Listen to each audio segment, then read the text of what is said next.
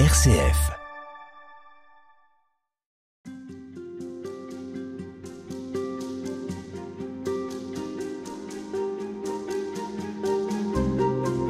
Frère Jo cause, euh, de quelle manière Saint François d'Assise parle-t-il de la prière? Est-ce qu'il a laissé des textes Est-ce qu'il a laissé des, des paroles disant sa propre expérience de la prière?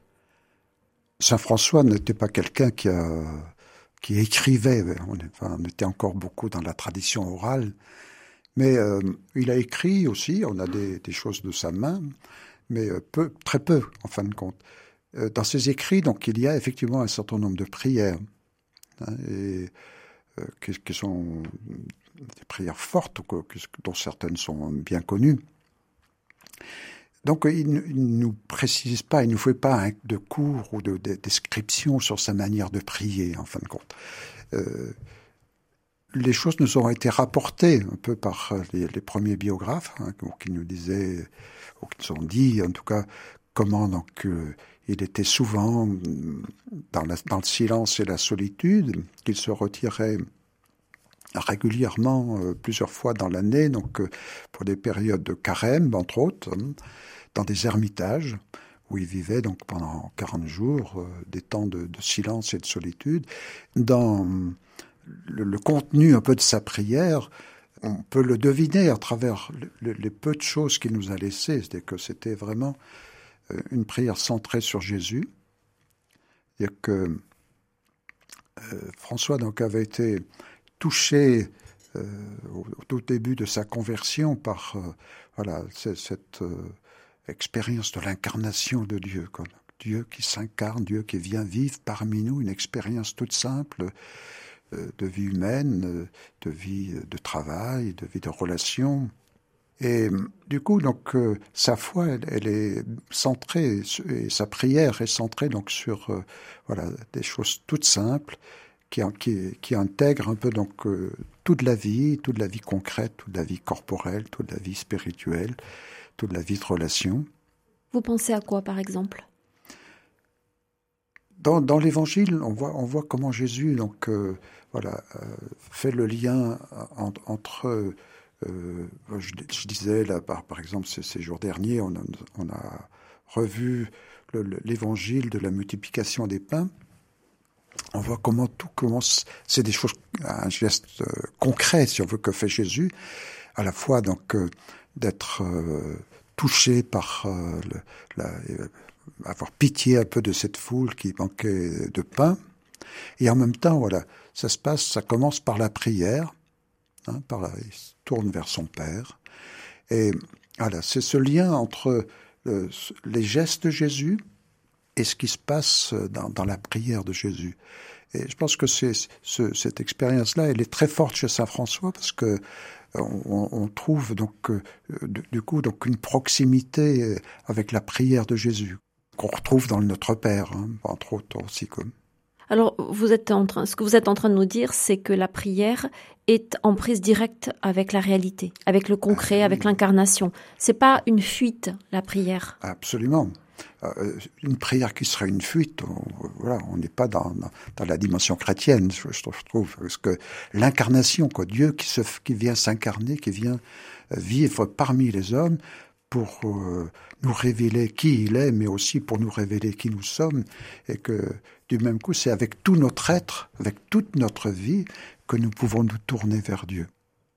Et je pense que la prière, c'est précisément cette unification de notre vie pour que quand nous tournons vers Dieu, nous ne nous, décrochions pas de la réalité de notre vie. C'est, euh, dites-vous, une manière de reconnaître la bonté, la bonté qui est dans le monde, qui ah. imprègne le monde. Oui. Saint François, dans, sa, justement dans, sa, sa, relation à Dieu, dans sa relation avec le Père, euh, nous dit souvent, voilà, cette euh, que tout nous est donné par Dieu, un Dieu qui est bon et qui laisse sa trace de bonté dans toute sa création. Et donc, euh, euh, c'est quelque chose d'important qu'il nous dit là, parce que du même coup, quand on, se tourne vers Dieu, on se tourne pas vers un Dieu indifférent ou lointain euh, ou qui ferait peur, mais un Dieu qui est plein de bonté, plein de compassion et plein de miséricorde, voilà, plein de tendresse. Et donc c'est du même coup, donc euh, dans la prière de François, il y a ce, ce, cœur à cœur plein de bonté, plein de tendresse, plein d'affection. Je pense que la dimension affective est très importante dans la prière de François. Il ne faut pas s'en méfier de l'affectif dans la prière ou dans la vie spirituelle? Alors, euh, l'affection fait partie de la vie. Hein. Moi, je trouve toujours dommage quand, on met entre parenthèses le côté affectif. Nous sommes toujours touchés par nos émotions. Nous sommes euh, des, êtres euh, qui, habités par un amour et, par des affections. Donc voilà, je pense que de pouvoir dire avec nos mots et aussi notre affection, notre attachement à Jésus, notre proximité à Jésus, notre joie de, le rencontrer. Pour moi, ça fait partie intégrante, en tout cas, de, de cette rencontre intérieure, quoi, de cette intimité même avec Jésus.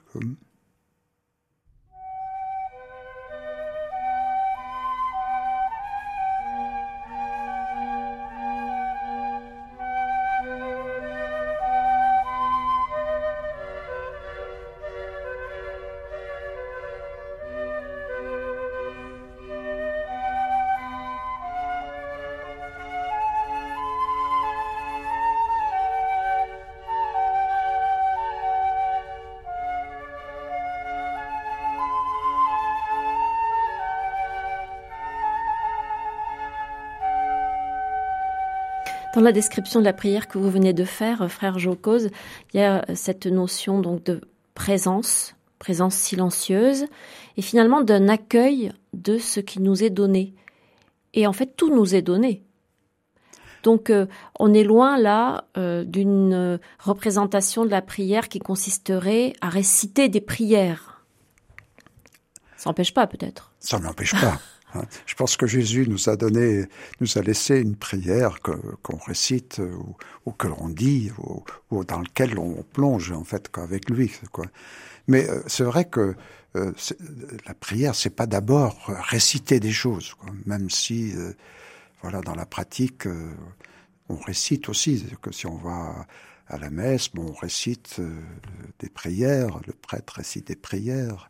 Nous, dans notre office voilà, on récite des psaumes, mais euh, je pense qu'il ne faut pas euh, confondre quoi avec euh, réciter et prier quoi. Ce qu'on peut réciter comme on récite une fable de La Fontaine, hein, mais la, prière c'est vraiment la rencontre, c'est une rencontre, un cœur à cœur avec le Seigneur. Et voilà, donc même si on utilise des, mots, euh, des, formules toutes faites, euh, des psaumes ou, Notre Père ou d'autres. Voilà, si on n'habite pas, si on, si, on n'habite pas les mots que l'on prononce, ben, on est dans, voilà, dans, dans je sais pas quoi, mais en tout cas pour moi c'est pas, on n'est plus dans la prière. C'est vraiment l'expérience de la rencontre, de rencontre personnelle, de rencontre personnelle avec notre Dieu. Mais euh, dans ce que vous dites, on, a le sentiment que c'est très simple. Or, on sait bien que la prière, c'est parfois très aride, euh, que l'esprit divague et que les fameuses prières dont on parle là et, mm. qu'on récite, ça nous aide aussi quelquefois, même quand on les récite, l'esprit divague, mais ça peut nous aider quand même à, essayer de, tenir quelque chose d'un peu concret, d'un peu euh, une espèce de, fil rouge. Tout à fait. Tout à fait. Je pense que euh, quand, on, a, besoin de, béquilles, souvent, ou de choses qui nous ramènent, euh, qui nous recentrent. Hein, mais et, effectivement, des paroles ou des, phrases de l'Évangile ou des, psaumes, enfin, nous recentrent et puis nous nous permettent d'élargir aussi notre cœur à cœur avec Jésus. Et quand on a l'impression qu'il ne se passe rien, que c'est sec, que le cœur à cœur, euh, ben, il est unilatéral. on peut avoir des périodes de désert un peu dans sa vie. Il y a des moments où on n'a pas trop envie de prier, euh, où on, voilà, on, est découragé. Bon, c'est des épreuves. C'est aussi des épreuves. Je pense que, comme dans, toute relation, euh, dans nos relations de tous les jours, bon, quand on vit souvent tous les jours avec quelqu'un, il y a des moments, bon, on n'a pas trop envie de se parler, où il y a des temps de silence qui peuvent être pesants quelquefois. Mais voilà, c'est pas parce que voilà, on est dans un moment un peu difficile ou dans un moment de désert euh, que, que, la présence de Dieu n'est pas là, quoi. Il y a une fidélité malgré tout? Voilà, il y a une fidélité nécessaire. C'est-à-dire? dire que euh, voilà, Dieu nous aime tout le temps, sans discontinuer, tous les jours, du matin au soir, jour et nuit. Et nous sommes invités donc. c'est nous qui avons plus de mal. C'est nous qui voilà, hein, c'est nous qui sommes souvent absents. Hein. Et voilà, notre fidélité, c'est voilà, c'est de, se dire, c'est l'exercice même de, notre liberté, hein, c'est de nos choix. Donc, je pense que dans, dans, la prière, il y a aussi un choix, des choix à faire, parce qu'on peut se disperser. Le monde d'aujourd'hui nous sollicite de 36 000 façons, si on veut. On, on peut se dire, euh, j'ai pas le temps de prier. Mais à un moment donné, il faut exercer notre volonté aussi. Voilà. Notre volonté est aussi au service de notre fidélité et de notre amour. Et donc ça se décide. Oui, je pense qu'il y a une décision. Euh, nous, par exemple, dans notre communauté, on a des horaires qui, ont été fixés et, bon, et qu'on, respecte. Et ça nous facilite sur, dans notre fidélité et dans nos, dans nos choix, qu'on n'a pas tous les jours à se dire alors à quelle heure on va prier ensemble. Il y a des rendez-vous. Il y a des rendez-vous. Alors on respecte les rendez-vous, qui est une manière aussi de vivre cette fidélité. À demain. Merci.